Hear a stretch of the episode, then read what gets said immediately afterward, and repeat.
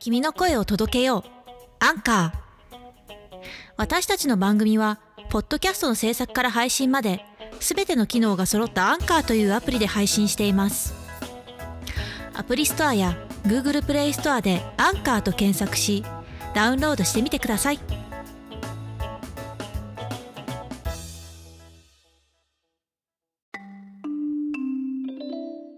舞台沼の舞台裏。こんがおー。VTuber がオートライの舞台沼の舞台裏。名前を変えて2回目の更新となります。新タイトルには馴染んできたでしょうか？ねえ、正直、そもそもの話、舞台沼が言いづらい。沼言いづらいんだよね、多分ね。なので、こっちとしてはまだ馴染んでません。まあ、それはともかくとして、今回はタイトルにふさわしく、舞台沼の舞台裏。舞台オタクが舞台を選ぶ基準についてお話ししたいと思います。ではですね、舞台を選ぶ基準、やっぱランキング形式でいこうかなと思います。ということでね、トップ3の下の方、3、2、1の順でやっていこうかなと思います。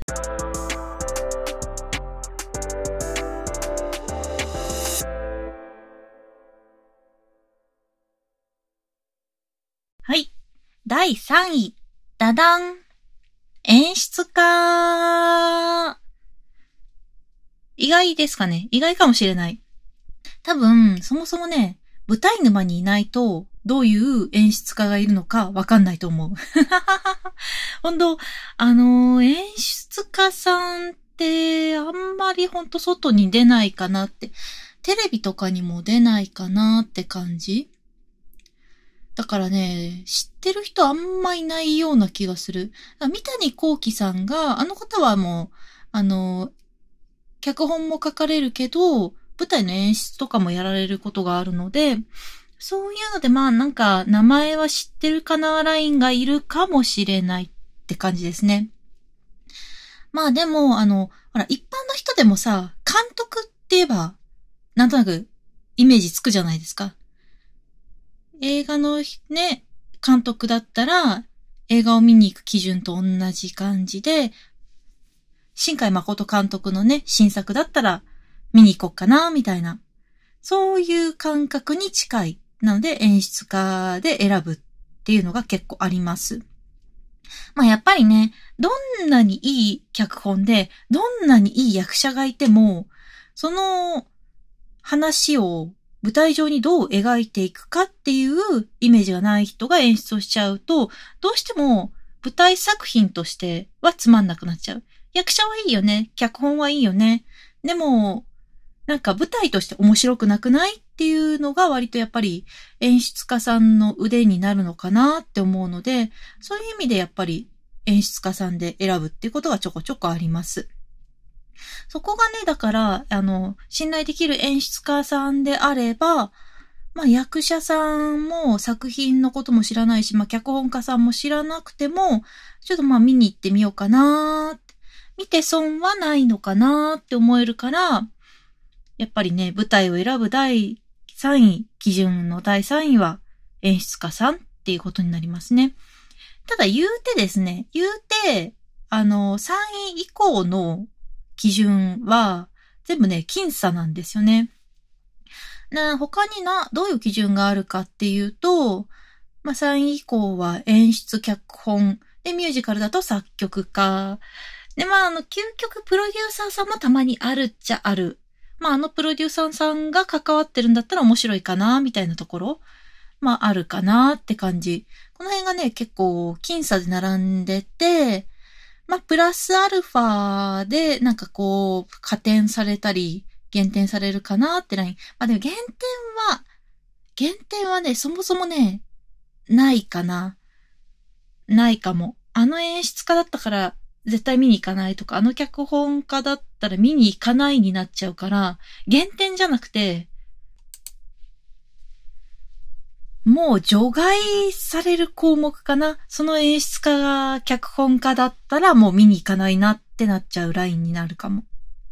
で、まあ、あの、好きな演出家さんでこの人だったら見に行きたいなーってなるのは、やっぱり演出家さんだと藤田俊太郎さんっていう方が好きですね。この方はあの NHK でドキュメンタリーとかやられた時もあるんで、もしかすると知ってる人もいるかもしれない。まあ、蜷川さんの弟子筋で、とてもかっこいい方で、演出作品もね、すごい面白くて、やっぱりあの、ジャージーボーイズっていう、ジャージーボーイズの物語をやったミュージカルがあるんですけど、それの演出もすごい面白かったし、Take Me Out っていう野球のお話なんだけど、野球界で、まあ、あの、天才の子であったりとか、ゲイの人であったりとかっていうのが、こう、入り乱れる、なかなか業の深いお話があるんですけど、それの演出もすごい面白かった。あと、あの、高橋一生が出てた、天保13年のシェイクスピアかな？もすごい面白かったです。で、脚本はやっぱり三谷幸喜さんは、普通に、あのね、ちょっと照れくさいなって虎は思っちゃう時があるの。あの、ギャグの方向性がね。あの、ギャグってさ、すごい、センスと噛み合うかどうかっていうところが、あの、ギャグ線がないとかあるとかではなくて、噛み合うかどうかで、結構難しいポイントってあると思うんだけど、まあ、三谷幸喜さんたまにちょっと照れくさいなって思う時あるんだけど、でもね、あの、柿沢隼人くんが主演してた、愛と悲しみのシャーロック・ホームズっていう作品はすごいね、好みだった。面白かったですね。作曲家で言うと、フランク・ワイルド・ホーンさんがやっぱ好きですね。あの、デスノートミュージカルのやつがすごい好きで、あとまあね、あの、どうあがいても逃れきれないミュージカル見てたら絶対当たるアンドリュー・ロイド・ウェーバー。これは安牌すぎる。この曲かかってたらまあ聞くわみたいなところあるから やっぱね、好きですね。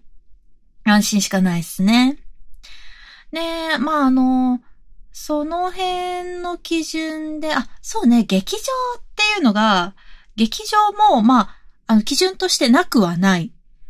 ただ、選ぶ基準になることはあまりない。この劇場でやってるのから探そうみたいなのがあんまりなくて、そういうのは、大阪とか福岡とか、まあ私の住まいが東京なので、そこから遠征した際に、まあちょっと一日早く行ったから、そこの現地の他の劇場で見るものないかなって探すとか、そういう時は、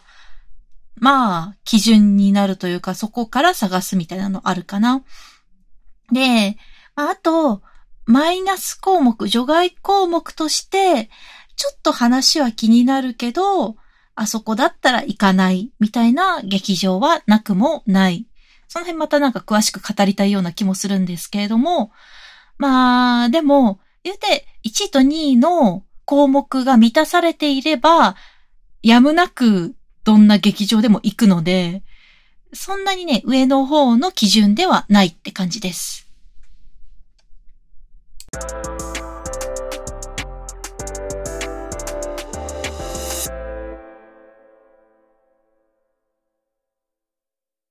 はい、では次、第2位。演目。まあ話の内容みたいなとこですね。まあそれはそうって感じ。まあやっぱりね、演目で選ぶってのはめちゃめちゃでかいですね。で、まあすでに何回か公演されている作品、まあ大型、大型のミュージカルで言うと、エリザベートとか、レイ・ミゼラブルとか、ミス・サイゴンとか、この辺はもうね、やっぱり安心感しかないし、演者が誰であっても絶対楽しめる自信があるから、そういう意味でもやっぱり見ますね。で、あと、劇団四季の作品であったりとか、レントとか、シカゴとか、ジャージーボーイズとか、そういうのだったらやっぱり、もうなんか誰がいてもいいし、誰が演出でも、まああの、すでにね、型があるっていうのもあるんですけど、まあ安定して面白いから絶対行くって感じ。あとやっぱり、ほら、ありますでしょ。2.5次元舞台。あれは、やっぱり好きな作品、好きな漫画、小説はまあ入んないのか、アニメの舞台化、ミュージカル化だと、どうしてもやっぱ安牌だなって思うんですよね。まあ基本的にね、そのキャラクターが好きとか、話が好きとかっていうポイントがあるんで、もうそこは確実にあるから、見に行きたいなってなる。やっぱり、まあ軽く読んだことがあるなとか、あ、この話なんかタイトル知ってるなーっていう状態で、なおかつ、まあ、あの演劇を見る前に原作を手に取りやすい。まあ、やっぱりね、あの、無料公開とかやってたりすることも多いし、電子書籍とかも出てるので、作品の内容を知ってから見に行けるっていうところがあって、そういうところはね、やっぱ安心して見られるなって思うので、舞台自体も選びやすいっていうイメージがあります。あとね、すごい、実のところ、原作付きだと、究極、つまんなくても、いいかなって思えるんだよね。あの、つまんなくていいっていうのは、あの、面白くあってほしくないという話ではなくて、あの、つまんなかった時に諦めがつくみたいなところがある。まあ、そのね、好きな話と好きなキャラが立体化してるから、まあ、舞台を見に来たなっていうラインは超えられるので、なんかね、その、満足度のハードルが低くなってるみたいな謎の部分がある。あと逆にめちゃめちゃつまんなかったら、それはそれで美味しい。なんかずっとネタとしてこすっていけるから。いや、あれ、やばかったよ、みたいな感じで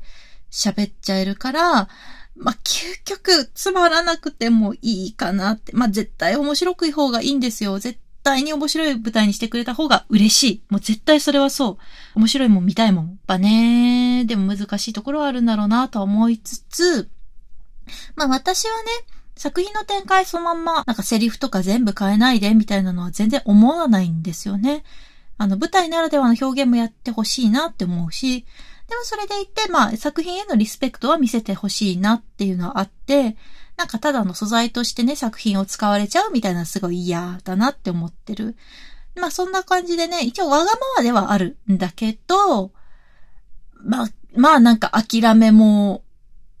諦めもつくというか、諦めることに慣れているというか、言い方あれだけど、まああるので、まあ、まあね、いいかなって思ってる。まあとにかく原作付きはまあ選びやすいなっていうのはどうしても思っちゃうんだよね。いい座組も本当にあるから、まあ、期待しすぎず諦めるつをつけることもできつつ、でもやっぱりいい作品であってほしいと思うし、いろんなね、役者さんであったりとか、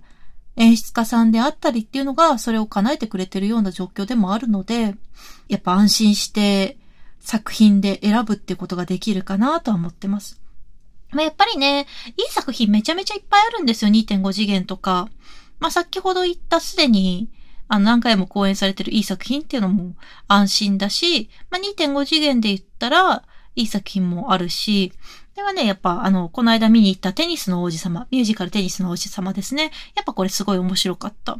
で、あとあのー、よくね、笑われることが多いのが尺なんですけれども、舞台弱虫ペダルはめちゃめちゃ面白いし、演出がね、すごいいい。あの、カメラワークを意識してるんで、まあ、あの、自転車競技見てる方だとわかると思うんですけど、やっぱり、あの、レースとかのシーンってさ、団子になるところあるじゃない？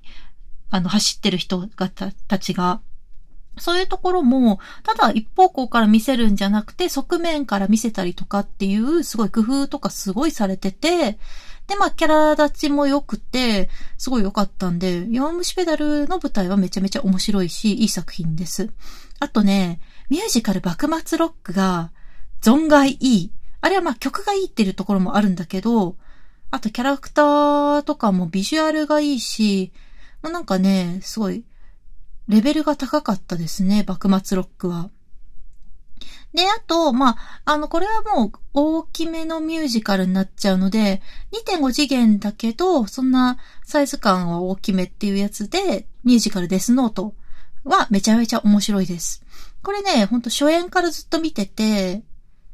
これはね、ほんと演出、作曲家、演目、演者全部揃ってて、めちゃめちゃ押せる作品だなって思ってます。また見たいなって思うんだけどね。ねえ。やっぱね、あのー、原作付きがいいか悪いかって聞かれるとなかなか難しいところあるんですけど、やっぱり全く知らないものに対して1万円とかね、使うの厳しいじゃないですか。そういう意味だと、やっぱり先にもうすでに公演があって、多少作品のことを知れるっていうのはやっぱ大事だなって思うし、その中で、やっぱりあの原作付きだとその原作を手に取りやすいっていう部分があるので、なかなかね、あの、難しいんだけど、やっぱり安心して見られる演目っていうのは大事だなって、そこを基準にしちゃうなっていうのは思います。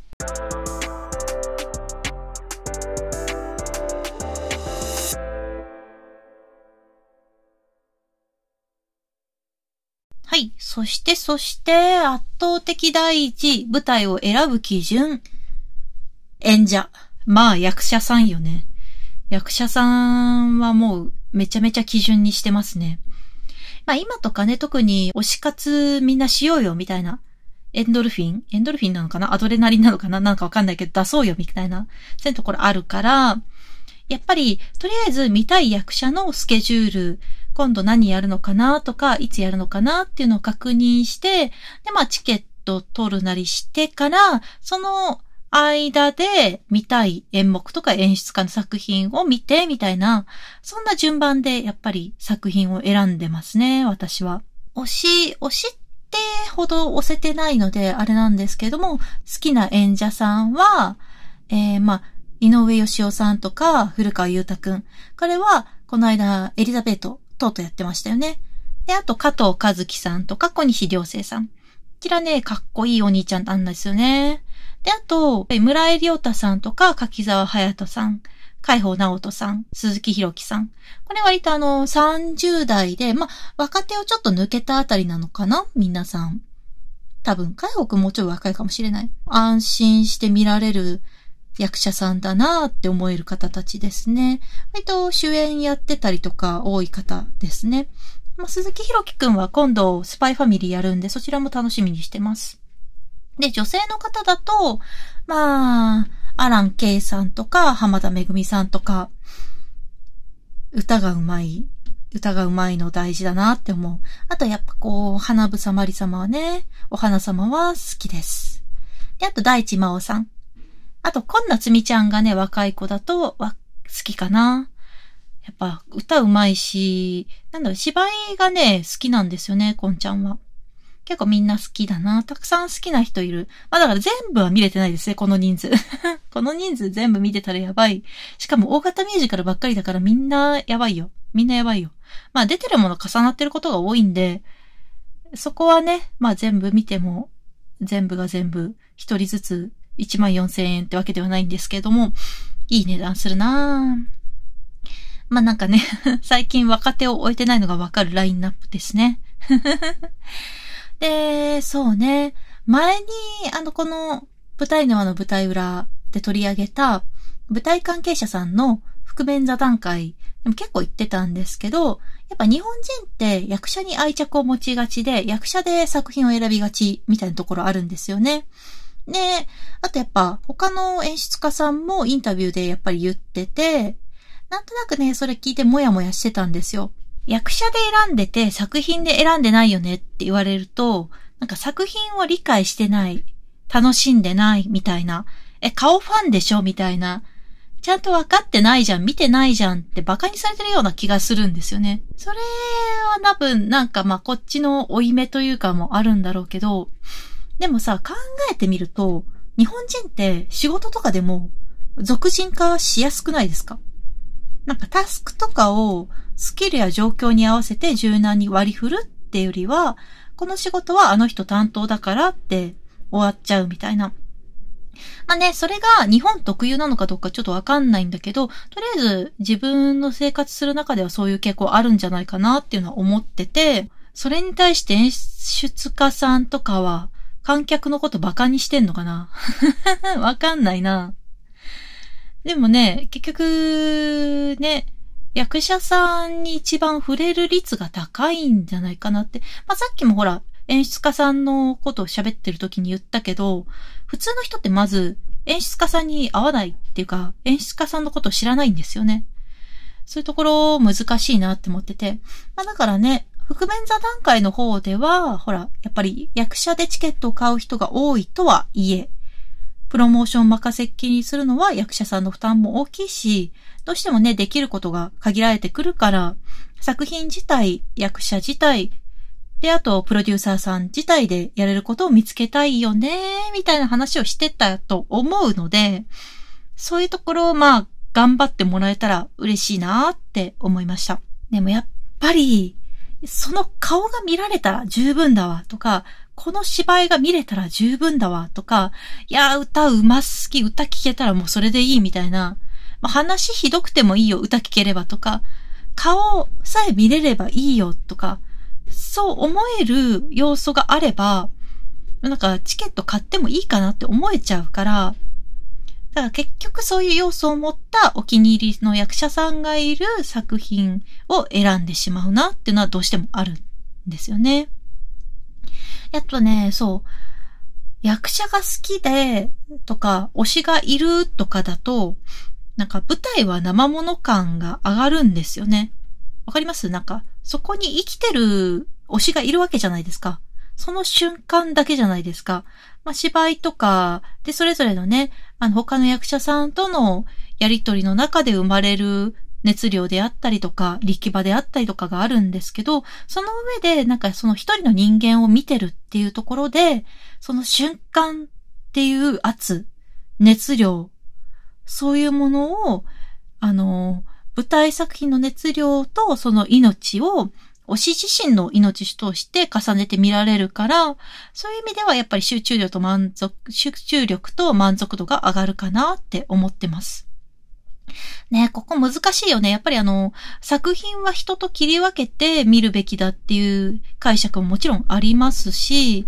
とはいえやっぱりあの、作ってる本人自身の思想っていうのも考えてみた方がより深まるのではないかというところもありますし、まあ、それこそね、あの、この間見てきたガラスの動物園。あれなんかはやっぱりあのー、作者さんの人生の副読本みたいな部分もあるので、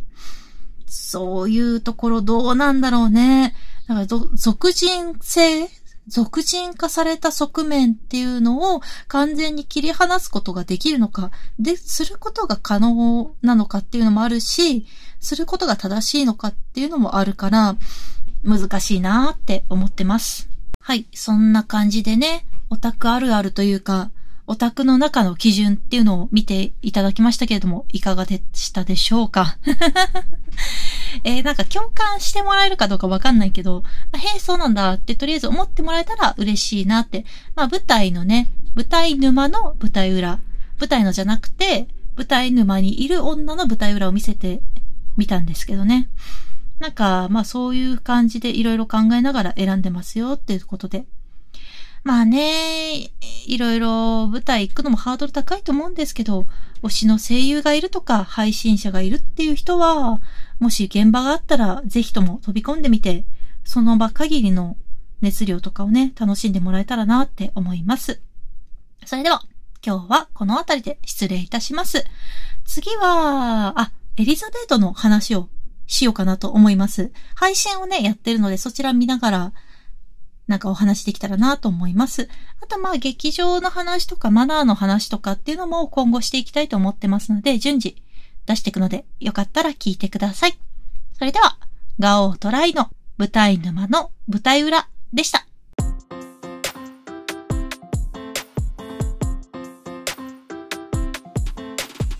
舞台沼の舞台裏、いかがでしたか？また来週も聞いてくださいね。